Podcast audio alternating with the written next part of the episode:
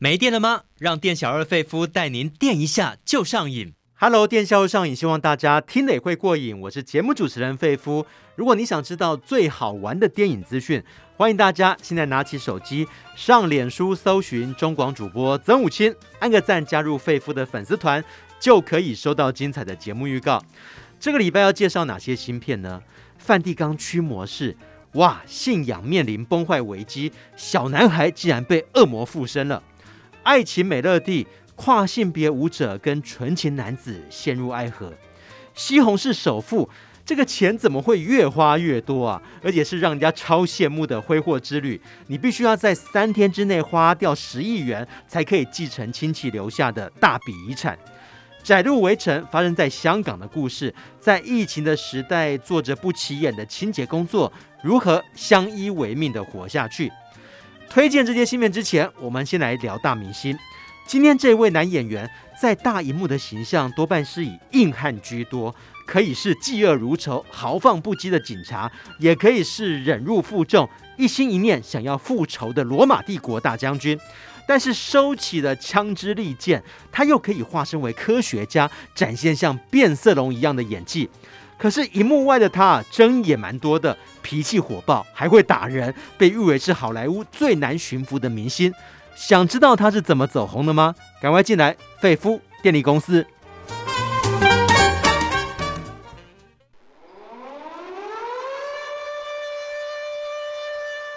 还在担心缺电危机吗？费夫电力公司给您最劲爆的电影大小事。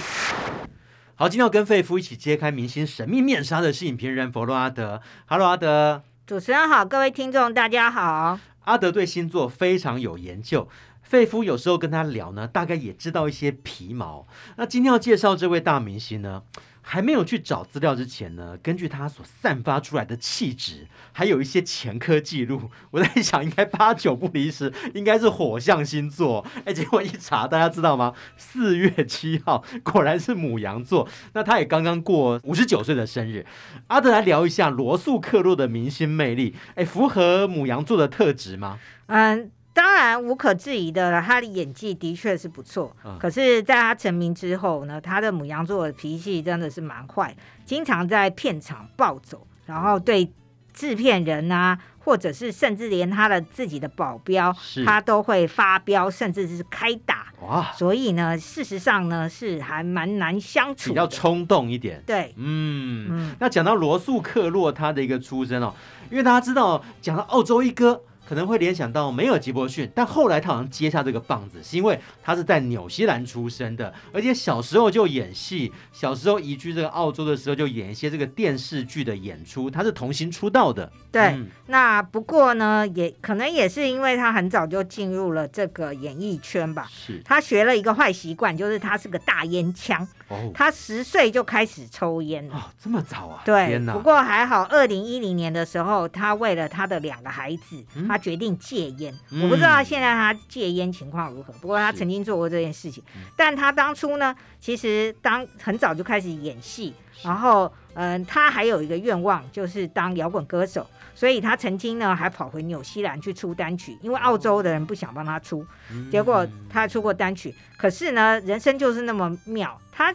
组过摇滚乐团，然后他喜欢唱歌，可是他好不容易二零一二年演了《悲惨世界》，然后里面休杰克曼或安采瑟薇的歌声都为大家所赞赏，但他一开口唱歌，大家都说他是唱的最难听的，还好他没有走上摇滚歌手之路。哎、欸，他还写过一首歌。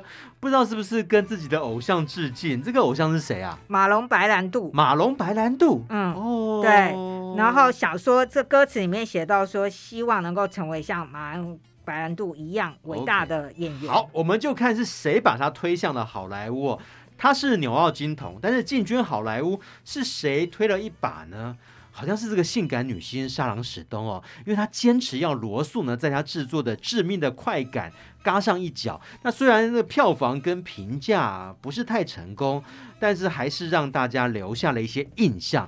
结果她第二部的好莱坞电影，听说又是跟这个丹佐华盛顿合作，《时空悍将》是演一个反派人物，但是电影票房也是平平呐、啊。对，嗯，当初他就可以说沙朗史东是他的贵人啊，而且《致命的快感》那部片子啊，是一个西部片，而且是以沙朗史东为主。对可是女人主演的西部片，可能西部片的男性观众不买单吧。嗯，然后，所以这部片票房不好。那这部片子除了沙朗史东以外，还有金哈克曼。更可怕的是，还有里奥纳多·迪卡皮欧。哎呦，所以罗素克洛的这个演艺之路啊，哦、一开始就可以跟这些演员一起合作，嗯、算是个殊荣了。嗯，不过一直直到一九九七年，他拍的《铁面特警队》，对，然后跟同样是澳洲同乡的盖皮尔斯一起合作，里面还有凯文·史贝西跟金贝辛格。是，然后这部片子呢，票房跟评价都相当的不错，金贝辛格还因此而拿下了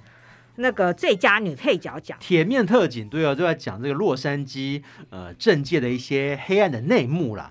他增胖演出哦，演出一个嫉恶如仇的铁汉警察，非常的不修边幅，表现也相当的抢眼。可是生不逢时啊，当年遇到哪一部片大家知道吗？就是里奥纳多跟凯特温斯雷他们主演的《铁达尼号》。那这部影坛的巨作，当然就在奥斯卡独领风骚啦。铁面特警队就有一些委屈哦，可是呢，大家也开始注意到罗素克洛。那接下来他有更多的机会，包括一九九九年他跟艾尔帕西诺合演了《惊爆内幕》。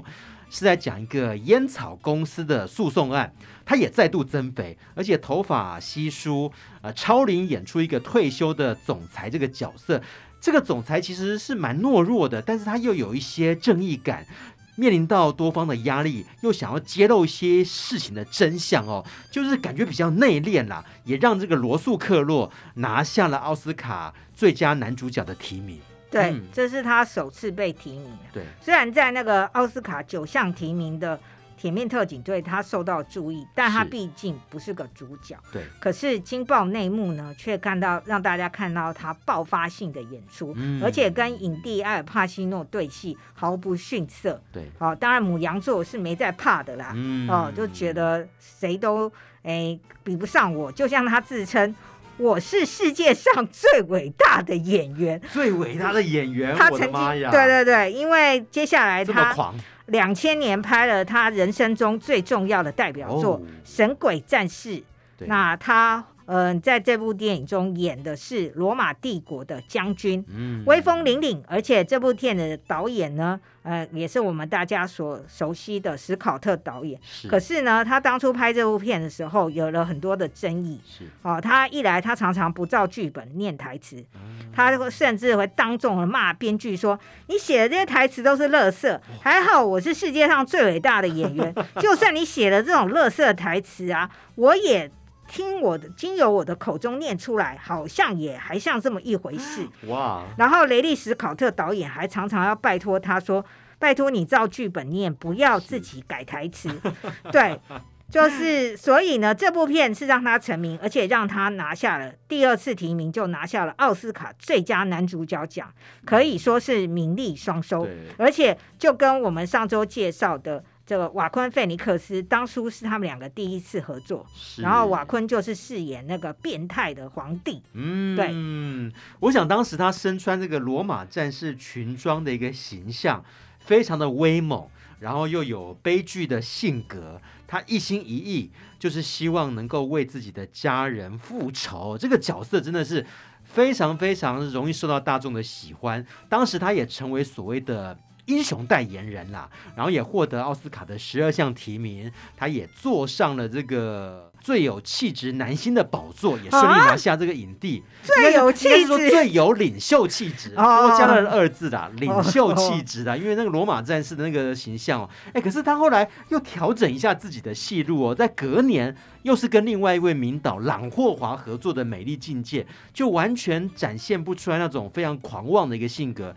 他演一个罹患精神疾病的诺贝尔经济学奖得主约翰奈许的故事。对，这是也是个真实故事。对，就是约翰纳许虽然是一个天才型的人物，嗯，但是他长期饱受了精神分裂的折磨。对，所以他常常会出现一些究竟是真还是他的幻觉等等的情景。然后他在这部电影中呢，有非常令人惊讶的演出，嗯、然后也再度的获得了奥斯卡的提名。嗯、当但时，呃，因为其实实在是，呃，因为他两千年才拿到，然后两千零一年美丽境界入围，不可能那么快又连续让你拿到第二个奥斯卡，所以当时他只拿到了英国的呃影帝以及金球奖的最佳男主角奖。嗯那后来他也拍了很多片啊，比方说像《怒海争锋》《极地征伐》，呃，最后一集《悲惨世界》，甚至连这个超人系列电影《超人钢铁英雄》，他还演出这个超人的生父。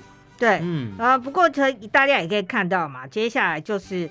嗯，除了瑞尼奇维格他们一起演的最后一集呀、啊，嗯，哦，他演了一个贫困的男人，然后在美国大萧条的时候，只好靠打拳来养家，嗯，然后罗宾汉呐等等，他接下来就开始演了一些配角角色，嗯，啊，大家会觉得，哎，是他年龄的缘故吗？其实没有，是因为他的坏脾气，嗯，因为他曾经呢，呃，在饭店里面啊，因为电话故障，然后。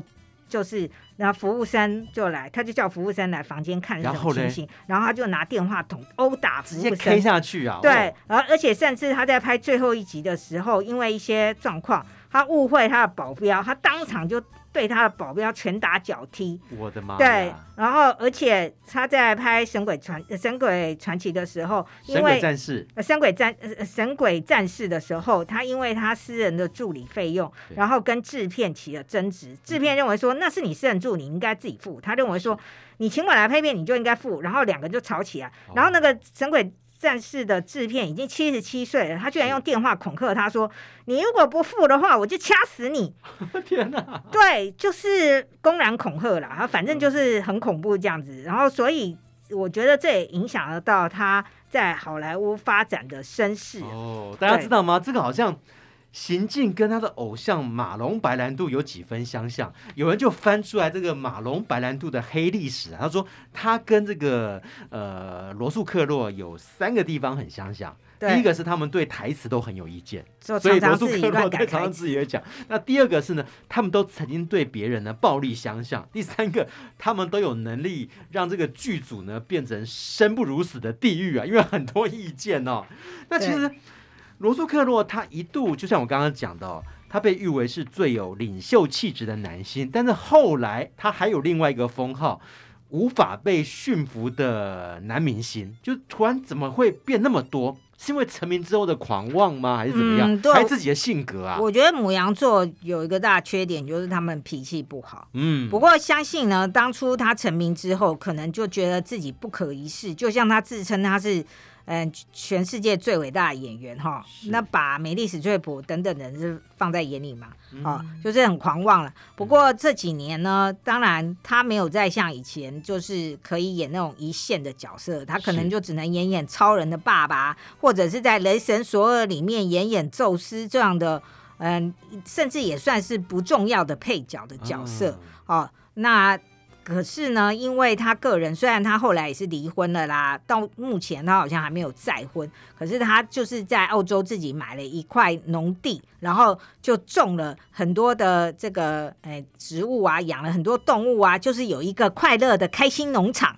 好像他不拍片的时候，他都躲在他的农场里面，然后呢，就是在大自然中找到了一些疗愈。然后这些年来，包括他有跟阿汤哥合演的《神鬼传奇》，这是真的《神鬼传奇》，当然。他的戏份也不是太重要，嗯、然后我们可以说他这几年呢有一部非常重要作品，而且也是难得他挂头牌，叫《超危险驾驶》。嗯、这部片子他应该演来得心应手，本色演出，因为他就是演一个有怒路症 的驾驶，然后就因为在路上，然后人家车子。开的比较慢或什么，然后他就非常愤怒，然后后来他就一路追杀 这个女驾驶，然后发生非常多危险的行为。对对，然后的那这部片子呢，就是他这几年少见的主演的片子。嗯，然后在二零二三年呢，除了嗯本周要上映的《梵蒂冈驱魔士》之外，他十月还有一部《猎人克拉文》，然后他在这部电影中呢，这是一部漫威的电影。他是饰演男主角亚伦·长生所饰演的克拉文的父亲。嗯。嗯好了，他可以演正派，也可以演反派，也可以展现出像变色龙一样的演技，但是首要就是要克制他的坏脾气啦。对，我相信经过这几年的磨练，或者这个棱角呢稍微被磨得比较圆润一点呢，罗素克洛的坏脾气应该是有收敛了哈。对，嗯，也希望他、呃、不然其他的剧组以后可能都不敢找他拍片，推出这更多的一个新作品哦。好，我们待会呢就要介绍他这个礼拜推出的一部片。跟驱魔有关哦，哎，讲到驱魔，就让人家联想到大法师啊。对，哦，就驱魔到底在这个梵蒂冈里面，哎，藏着什么样的秘密？到底隐藏哪些会让大家想要去挖掘的一个真相哦？我们待会儿来介绍这一部哦，《梵蒂冈驱魔师》。店小二，电影套餐怎么卖？只要你是瘾君子，免费招待都可以。当店小二碰到瘾君子，电影情报全部撒比苏。欢迎大家来到店小二费夫经营的电影餐馆。但是在开张之前呢，还是让我来宣传一下，赶快加入费夫的粉丝团，非常简单哦，只要你拿起手机上脸书搜寻中广主播曾武清，按个赞就可以了。好，今天请到我的好朋友呢，佛洛阿德一起来讲出，一起来推出电影大餐。那讲到恐怖片，我想大家每次票选都会选这一部大法师哦驱魔的故事啊。我觉得他深层的恐惧就是来自于那种从事于神职人员，你可能都会面临到一些信仰的危机。哇，这个就是最大的恐怖哦。那这个礼拜我们要推荐的这一部《梵蒂冈驱魔士》，也是在讲这个驱魔的故事嘛？对，嗯、而且这是真人真事，嗯，就是描述的那神父阿莫特。他嗯，就是很早以前就是梵蒂冈所认证的驱魔神父，对，而且在他的师傅，就是另外一个教他驱魔的那个资深的神父过世之后，他就要升成嗯那个首席的驱魔神父，嗯、然后收获梵蒂冈的信任。嗯、只要在欧洲发生了一些这种好像是被魔附身的这种情况。那他就会前往那个地方，好，包括我们本片所在的这个地方，西班牙，他就从意大利跑去西班牙去驱魔这样子。哦、对，那他这个因为是真人真事改编的，然后阿莫特神父他在二零一六年才过世，他享年九十一岁，嗯、然后他留下了非常多关于他这些他活着，他驱魔三十六年，他在这三十六年内遇到了一些。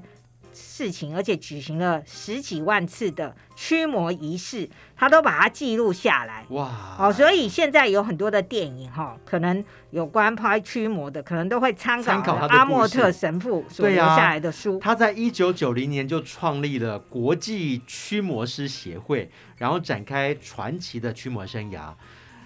在二零一六年过世前的将近三十年，他就超过十六万次的驱魔仪式。哇，原来这个魔鬼无所不在呀、啊！对，这么多啊！对，然后、嗯、当然神父他在本片中有讲，就是罗素克洛饰演阿莫特神父嘛，是就有一次，哎，就是罗马的那些教皇或者是重要高层的这些神父，就问他说：“世界上这个魔真的那么多吗？”他就说，他所遇过的百分之九十八。都是透过他先去观察，然后最后再交给精神科医师都可以解决。可是剩下的百分之二，就是真的是非常强大的恶魔，必须要用驱魔仪式来，然后来把这些魔鬼赶走。好，讲到驱魔，大家一定会想到这个大法师当中呢，那个小女孩就是反转。然后走向楼梯那个恐怖的画面，甚至这个三百六十度大回转哦，那到底在梵蒂冈驱魔室在驱魔的过程当中，发现哪些很恐怖的一个情节跟画面呢、啊？对，刚刚说的大法师那些经典的画面，嗯、本片也一样有出现。嗯，好，就是哎，为什么通通都只会三百六十度？还是魔鬼就喜欢这样子走路吗？有有 有可能，对对对。那他这个描述的是一家人，就是妈妈跟那个。一儿一女，他们搬进了在西班牙的一个古宅里面。是，那他们的丈夫已，她的丈夫已经过世了，嗯、然后儿女就有一点嗯创伤了，就是父亲过世了，尤其是儿子，嗯、因为当时呃儿子跟父亲是在一辆车上，然后遇到车祸，然后父亲死亡，所以儿子受到儿子是活下来，可是他受受到很大的冲击，因为爸爸死掉了嘛。嗯。对，那那他们就搬进这个西班牙的古宅，然后就开始哎有一些奇怪的事情发生，嗯。就是古老的宅院，他们的这个宅院里面哦有一些那个地方地下室里面哦，所以地下室真的很恐怖。哎，怎么都是发生在那种采光不好，然后有地下室的屋子里面啊？对对对，所以就像鬼玩人复活一样，大家千万莫名其妙的地下室还有上锁的房间，请不要去打开。然后嘞，对对对，然后这个小儿子就在这个大宅院东看西看，结果就发现了，诶，有一个洞，然后他就给他挖一挖，就就看到里面，那就结果儿子就被附身了。嗯，对，然后这时候呢，呃，就通知了梵蒂冈，然后我们驱魔神父就来到了西班牙，嗯。而且这个神父还蛮好笑的，就他他个性很活泼，就例如他在那个梵蒂冈看到修女们走过去，嗯。他还会对他们挤眉弄眼，嗯。然后他平常呢是戴着墨镜，骑着他的。哎，那个我猜是 V 开头的那一辆摩托车，是，就是《罗马假期》里面男主角骑的那种摩托车。哎呦，这么悠哉的感觉啊！对对对，就是一个还蛮特的、蛮特别的神父这样子。嗯然后他接到了这个案子，来到了这个家庭，就看到了这个小儿子发狂。这个小儿子叫做亨利，是，然后还一直叫他们通通都去死。发狂的场景是整个人面目大变吗？对，而且是发出了很恐怖的声音，嗯。就他是一个小学生嘛，对，可是发出了那种中老年人那种恐怖的声音，哦。然后甚至有一些道行比较差的年轻神父来，是，都马上被他摔出房间，哇，就是飞出来这样子。嗯，，对，那他就是嗯，就因为那个魔鬼觉得要毁掉一个纯洁的小男孩是，是一件很有趣的事情。嗯，对，而且更重要的是，呃，阿莫特神父跑来驱魔的时候，就先跟这个小孩谈嘛。那小孩就说：“呃，你你要面面对你心里的罪恶。”嗯，结果神父就想到，神父当年好、还没有成为神父的时候，他曾经有参与过世界大战，嗯因为那时候的男人都必须被强制征召去战场打仗。嗯，然后他那时候，嗯、就是参加了那种防卫队之类的，然后对抗纳粹。是，然后其他的队员被纳粹发现了，都被打死了，只有他一个人活下来。所以你刚刚说那段话是魔鬼附身在小男孩，然后再说出来给神父听的，没有，他就跟他说：“你要面对你内心的罪。”所以这个可以解释成是魔鬼撒旦，他也洞悉了这个驱魔者他内心的创伤或者阴影吗？，对对对，因为当时所有的人都死了，只有神父阿莫特活下来。对，而且他活下来的时候，有一只红色的小鸟停在停在那边看着他。嗯，结果这时候呢，哎，这个小男孩居然咳一咳，就吐出了一只死掉的红色小鸟。魔鬼真的会利用你本身的一个缺点或者创伤，然后变出这个具体的东西来攻击你，哎，哦，嗯，嗯然后就是罪恶感啊，嗯然后之类的。那所以呢，神父也觉得哇，这个恶魔真的不好搞，于是他就要展开怎么样驱魔。然后驱魔最重要的是，不知道为什么，就是要问出魔鬼你的名字叫什么，嗯然后才可以驱魔。嗯，对，然后所以反正当然神父也是发现了神秘的地下室，然后又去地下室里面又找到更多哎惊悚的一些呃文物，然后甚至有一张恐怖的地图，嗯。那个地图是展现出恶魔在欧洲的两百个巢穴。嗯。嗯，啊，罗素克洛也说呢，他好像不太喜欢恐怖片，因为会呃害他晚上睡不着觉。不知道哇，怎么这么冲动的人，然后看起来，所以是恶人无胆吗？不过他也开始去享受这个拍片的过程啊，尤其是扮演这个真实的一个故事啊。好，我们最后也给梵蒂冈驱魔师一个电影指数吧。头号驱魔神父对抗恶魔，也对决自己的心魔，三颗星。好，这个礼拜还要介绍哪些片子？我们待会回来，不要错过喽。你喜欢看电影，喜欢聊电影吗？欢迎大家来到电影下就上映。我是节目主持人费夫，也欢迎加入费夫的粉丝团，只要在脸书搜寻中广主播曾武清，按个赞就可以喽。那么今天请到的影评是我们的好朋友佛罗阿德。我们接下来介绍《爱情美乐蒂》是发生在巴基斯坦的故事哦。那巴基斯坦呢，里面包括这个男女的性别，好像歧视还是蛮严重的哦。嗯，应该是说大家都知道，巴基斯坦跟印度他们的那个女性的地位本来就非常的低落，对。而且也有那种杀女婴的习俗嘛，是就是哦，超音波发现啊、呃、是女的就把它剁掉。哦，之前那个公车性侵案更恐怖哎。啊，因为他们严重男女失衡嘛，所以有很多的男性他们根本就找不到女性结婚，哦、然后所以这种社会悲剧就会不断的。里面好像是个这个家庭里面这个男主角，男主角地位哎好像也没有多大，也没有多高啊。哦，男主角呢？哦，先说一下这部电影啊，是巴基斯坦哦，就是参加那个奥斯卡最佳国际影片，他还有入选。十五强，嗯，好，不过在最后五强的时候，他就是没有入列，嗯、因为可能，嗯，就是奥斯卡的会员们看到了这个巴基斯坦电影，本来在国际上可能就没有那么知名，然后就看到那那里的女性的困境，哦、然后这里面呢描述的男主角呢海德，他是一个脾气非常温和，其实片子一开始我们就看到他就在那边。弄的床单，然后跟一群小孩在玩，然后他这群小孩可不是他的哦，是他哥哥的小孩。是对叔叔呢，居然一个大男人三十几岁，然后花时间跟这些小孩玩，然后玩的很开心，因为哎。诶这已经有三个侄女了，没想到呢，这个大嫂又怀孕，快生了。于是呢，大嫂就送进医院。然后本来他们很开心，因为之前照超音波显示这是一个男的，没想到在医院生出来又是个女的，又是个女的。那这个呃大儿子生不出来，就把希望寄托在他身上喽。对。然后呃，然后爷爷就是嗯，这个公公啊，这等于是这一家的大权威。嗯、然后他嗯，因为这个是年老啊，不知道什么疾病，他必须坐轮椅，所以需要媳妇来侍奉他。比如说他要去尿尿，从轮椅上起来，或者什么，就是也是牵扯到巴基斯坦的长照问题的。嗯、就是说，当呃一个家庭他的经济环境不够好的时候，事实上他们没有办法请人来照顾。嗯、哦。所以呢，也没办法送去养老，因为养老院需要钱嘛。所以就就是由媳妇或者是呃婆婆来担任这样子长照的工作。那这两个媳妇呃媳妇就很累，然后二媳妇呢还好，她是个化妆师，然后她有到外面去工作。嗯、为什么公公允许她去外面工作？因为海德已经失业很久了。哦，她老公失业很久了，所以哎，这个老婆就出去外面赚钱，当化妆师帮新娘化妆，嗯、然后老公呢就在家里帮助大嫂带孩子，哎。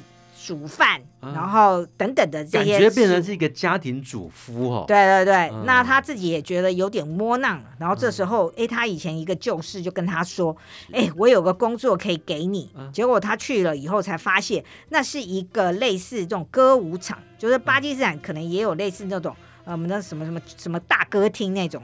就是里面就是有一些人，他是去跳舞的吗？对对，他们就说你就是帮忙伴舞，可是他其实哈、哦、跳舞，他以前不会跳舞，所以就笨手笨脚。没想到呢，这个呃主秀的这个变性人，嗯，哈 B 八居然就觉得说好啊，虽然你跳的那么烂，然后其他另外几个跳的不错，没关系，我就专门指导你哦。然后结果他就很欣赏了这个 B 八，因为这个 B 八是个。他生理上是个男性，但事实上他想做个女人。然后他可能有在打荷尔蒙药物，但是他最后的那个呃手术生殖器的手术还没做，他正在存那个手术费。哦、然后男主角海德就在 B 八的指导之下，哎，他后来也跳了有模有样。你说两个人开始呢，慢慢日久生情，然后产生一些特殊的情愫了。对，海德就很欣赏 B 八，因为海德有点懦弱。对，他在家里呃。是老婆在赚钱，然后呢，他必须帮助大嫂，然后哥哥跟爸爸都瞧不起他，因为他没有工作嘛。嗯、对，然后他现在好不容易找到一个工作，没想到，呃，除了他跟 B 八之间产生的情愫，这个一个不伦之恋嘛，嗯、哦，再加上他是爱上一个变性人，嗯、如果给家里知道就很惨。更重要的是。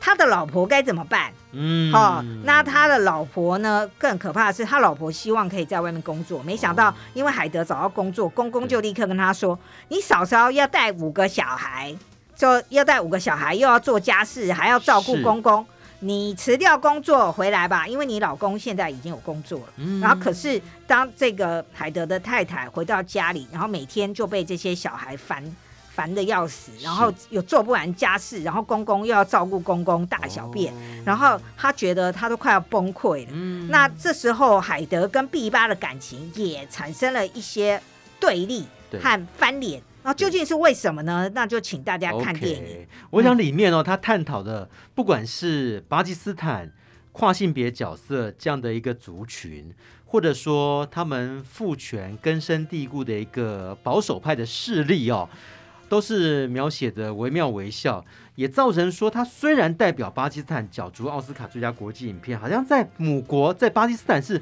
没有办法上映的。嗯，就是那时候那个敏那个话题很敏感嘛，包括变性的，而且他演出了嗯当地的这些父权啊，哦、包括是公公或者等等，他们对女性压迫，呃、对也也不是压迫，他就会跟你说，哎，你就回来啊，然后家里人手不够啊，然后公公需要你们照顾啊，然后你们就不能乱跑啊，什么等等的，就是当地的女性就是常常成为被牺牲者，而且甚至连我们的男主角都成为这些性别观念下的牺牲者，嗯，对，嗯，好，我们最后呢也来给爱情美乐第一个电影指数吧。爱上变性人的有夫之妇，嗯，哎，有爱上变性人的有妇，你是不是也错乱了？三颗星。对啊，电影就是那么奇妙，我们可以透过电影呢，就好像打开一扇窗哦，去看别的国家的一些日常哦，别的国家的一些文化。好，这个是爱情美乐蒂。那接下来这一部片蛮有趣的，《西红柿首富》。西红柿首富这个情节非常的妙。你们在讲一个失业的足球员，他得到一个机会，这个机会呢，你必须要在三十天之内花掉十亿元，你才可以去继承一大笔的遗产。哇，那么好康的代级，我也想要去哎。对，嗯、这是由对岸的喜剧演员沈腾所主演。对。那他饰演的这个名字叫王多鱼，鱼是那个金鱼的鱼，可是你念起来就是这个人是多余的。对，好，然后他是一个球员，然后足球员，但是打得非常的烂，啊、而且常常输球。嗯、呃，可是呢，他就幸运的是，他有一个叔公，就是李立群所饰演的。嗯，那李立群呢，在生前就录下了影片，然后说啊。我没有后代啦，所以算一算，你是我唯一的继承人。这么好。对，而且呢，他是在台湾发迹的哦。对，就是赚了非常多钱，有三百亿的遗产。嗯。对，所以他说我要给你的考验是，你在一个月内要遵守几个条件，嗯，然后不能留资产，不能说哦，我买十嗯房子买二十栋这样不行。你要不能买固定的资产，然后呢，你全部都要花在你自己想花的身上。为什么要设这个条件啊？我很好奇。我不知道。他就是这么规定，然后一个月内你要花掉十亿，然后不能留下任何一毛钱，然后我就会把三百亿的财产全部留给你。如果你不能达成的话，就一毛都不能拿。哎，这样子十亿，我觉得应该很好啊！你把那个呃这个机会让给我，我都可以想我要怎么花钱。但是其实花钱不是一个简单的事情，对对对，对不对？这部片就是要告诉你。然后宋云画就是饰演的，哎，沈腾就是那个这个基金会。有那个李立群，他委托了，哎，李李立群委托了张晨光，嗯，然后就是他们这个西红人寿的这个掌门人，然后来管这件事，嗯、但他哪有时间一天到晚盯着他，所以就由宋银化饰演的这个会计，然后来帮沈腾，然后就是王多鱼，然后来记录他什么什么花了多少钱，嗯、公正嘛，哈，就是见证他是不是正当的花用这些。我从那个预告里面我就看到一些。片段蛮妙的，对，他好像把那个脑筋动到冰山，是不是？因为要去买冰山啊？没有，他没有买冰山，因为他花发现他的钱都花不完，他买了足球队，买了足球队，他原来的那个足球队，哦、然后修那个足球场，嗯、而且把足球场的草皮都重铺，哇，对不对？全部挖起来，那战绩有没有起色啊？嗯，没有，没有。可是他就是要花钱，然后例如他又租了五星级的饭店，对，包下来一个月就花一千万包下来给球员住。然后呢，天天都吃龙虾牛排，嗯，然后又开投资公司，嗯、然后投资公司他就专门买那些都是人家是涨停板的股票，他没有，他就专门买那些垃圾股票。结果是不是都赚了？对，又赚了。就是对，然后他甚至还花钱请巴菲特，嗯，坐飞机来中国跟他一起吃饭，嗯、这样又花了几千万。他就想尽办法花钱，结果没想到一直又赚钱。然后那个包括冰山那个是有人提出说，我有梦想，他想说好太好了，反正这个就是要把钱花掉，就投资他。对对对，结果呢，哎，就冰山运回来途中就有点融化，要运到大隔壁，然后结那个，然后让那个可以缺水的问题可以解决。哎、嗯，这样我们是不是也可以考虑跟北极买一块冰山？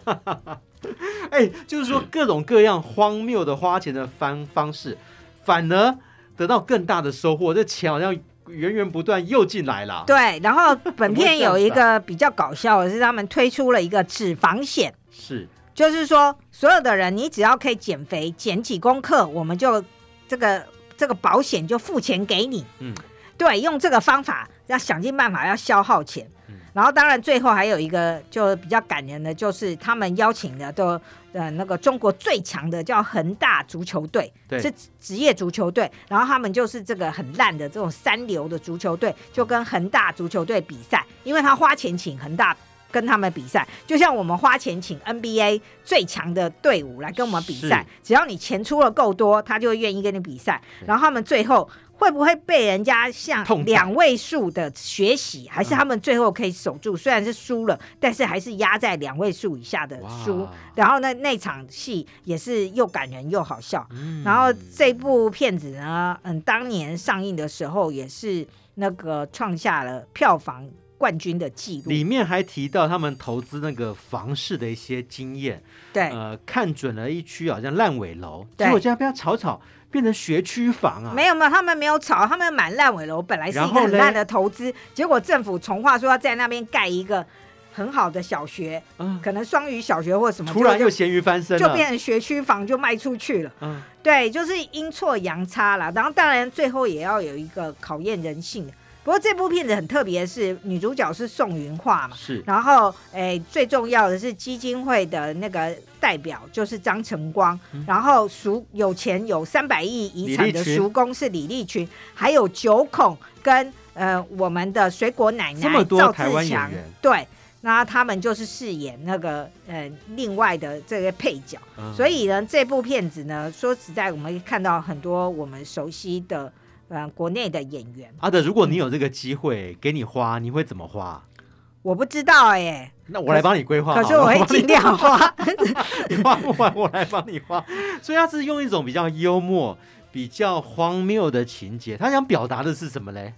嗯，想表达的是，当我们拥有金钱的时候，我们还是要具有人性的，嗯、因为最后还有一个嗯，关于人性跟金钱的大考验。哦。嗯所以它虽然是以喜剧为基调，但是还是有一些温暖的成分在里头。对，然后所以是一部很有趣，但可以呃发人深省的喜剧。嗯，就不要看它好像都是拼命在花钱、花钱、花钱哦，就是呃尽管花了钱，钱还是会源源不断的再回来哦，但其实还是有一个最后的终极大考验在等着他，他能不能够通过，就要看他自己的决定了。对，不过这当然是喜剧啦，大家知道最后一定是皆大欢喜。好，但是嗯，里面中间最重要就是里面的过程。哎，我很好奇，他跟巴菲特吃饭，因为之前巴菲特也是有义卖，对，跟他吃饭的一个机会，听说还标上几千万哦。对，那到底跟他吃饭，他会传授哪些投资？他跟巴菲特讲说，请你告诉我要怎么样把钱。败掉，然后巴菲特说：“你在侮辱我吗？我一向都是跟人家讲说如何成功。我股神哎，你对对对。然后后来他想说，哎，来标你一次来跟我这个吃饭就花几千万，你可不可以包月啊？就是我这一个月都给你包了，然后我就很很快就会烧好几亿。对对。结果巴菲特就很生气说。”我是不给人家包月，你以为在包养吗？对，还真的蛮有趣的哦，一些很疯狂的、疯狂的 idea、疯狂的构想啊、哦。好，那我们最后也给西红柿首富一个电影指数吧。一个月拜金十亿元的终极挑战，四颗星。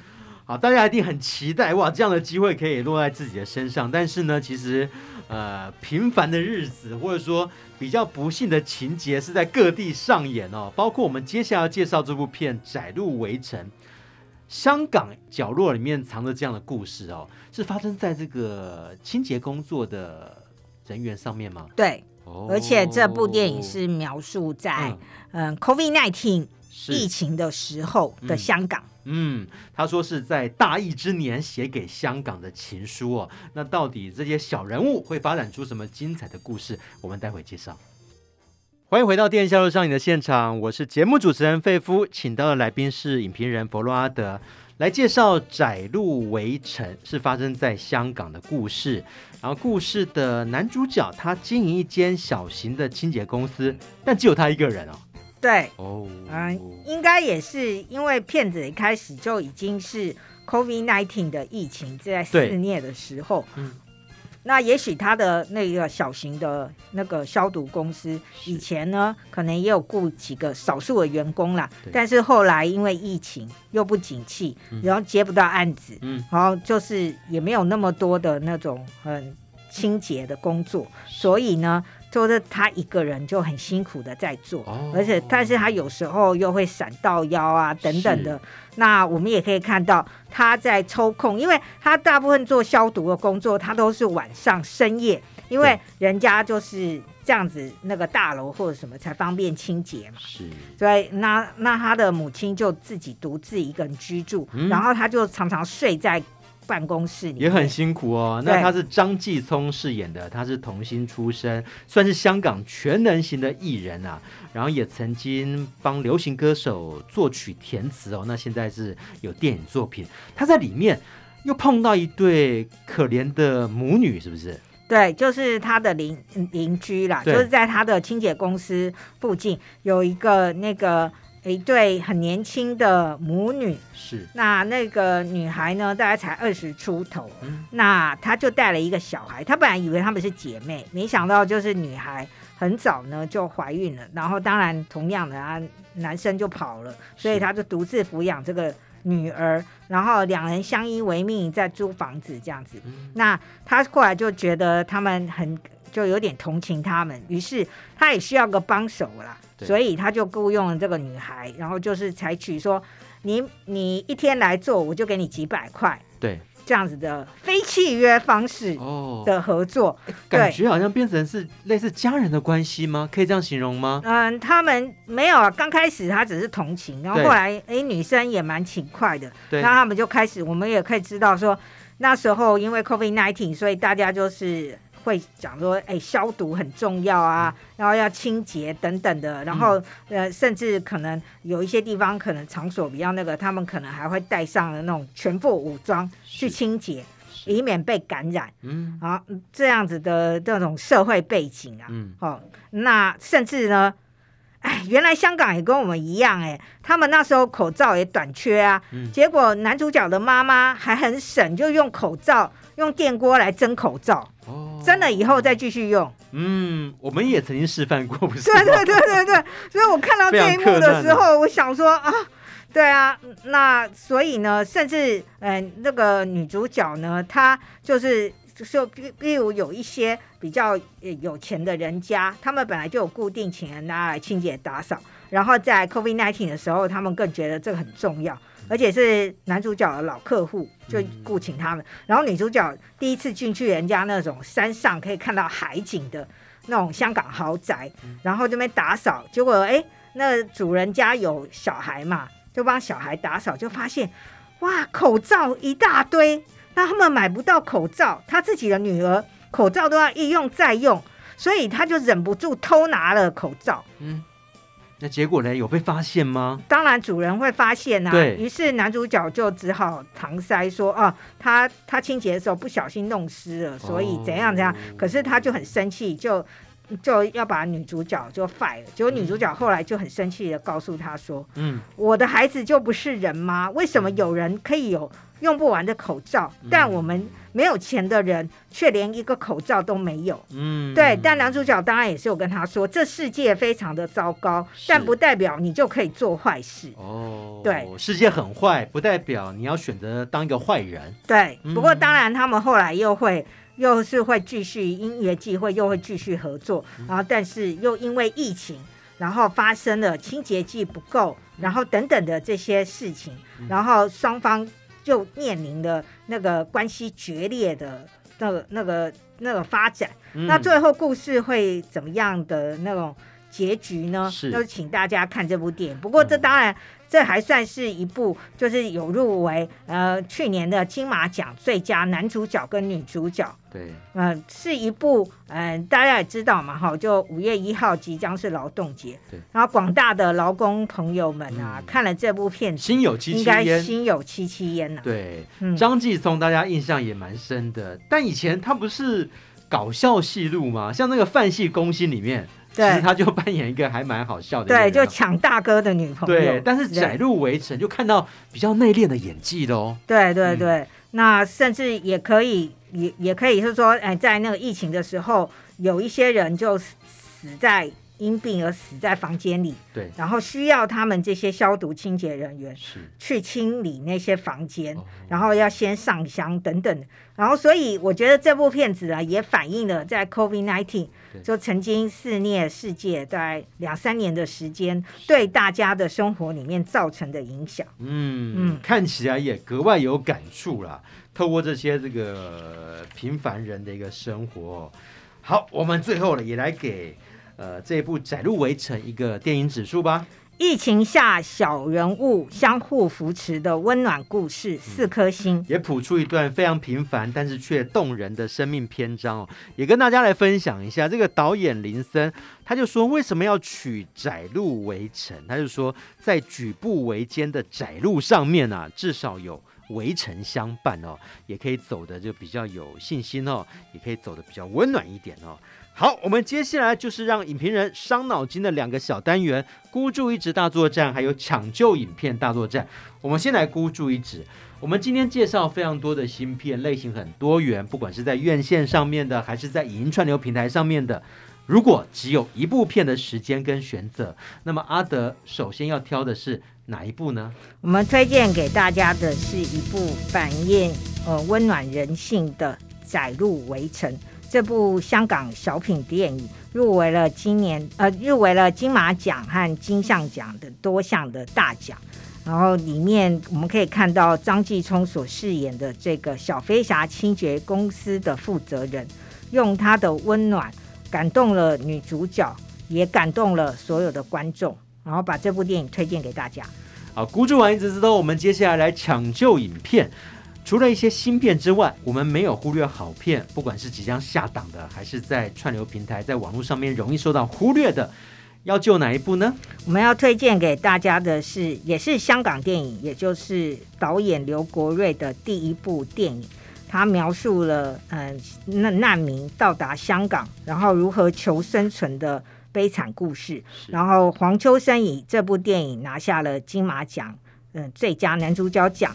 然后他跟他搭档的巴基斯坦裔的小男孩尼诺，最近也拿下了香港电影的最佳新人奖。哇！把这部感人也是很温暖的小品电影推荐给大家。阿德讲的是《白日青春》，对不对？对，嗯，推荐给大家哦。那因为时间的关系，只能够跟影评人佛洛阿德聊到这边喽。希望下次阿德来到节目推荐更多的好电影。谢谢大家。赶快加入肺夫的粉丝团，非常简单，只要在脸书搜寻中广主播曾武清，按个赞加入就可以了。也希望喜欢看电影的朋友呢，能够加入我们的节目哦，非常简单，你只要在 YouTube 在播客上面搜寻“电影一下就上瘾”，这个“瘾”呢是电影的“瘾”，也拜托大家可以分享出去哦，我们一起来聊电影。我们下礼拜再见喽，拜拜。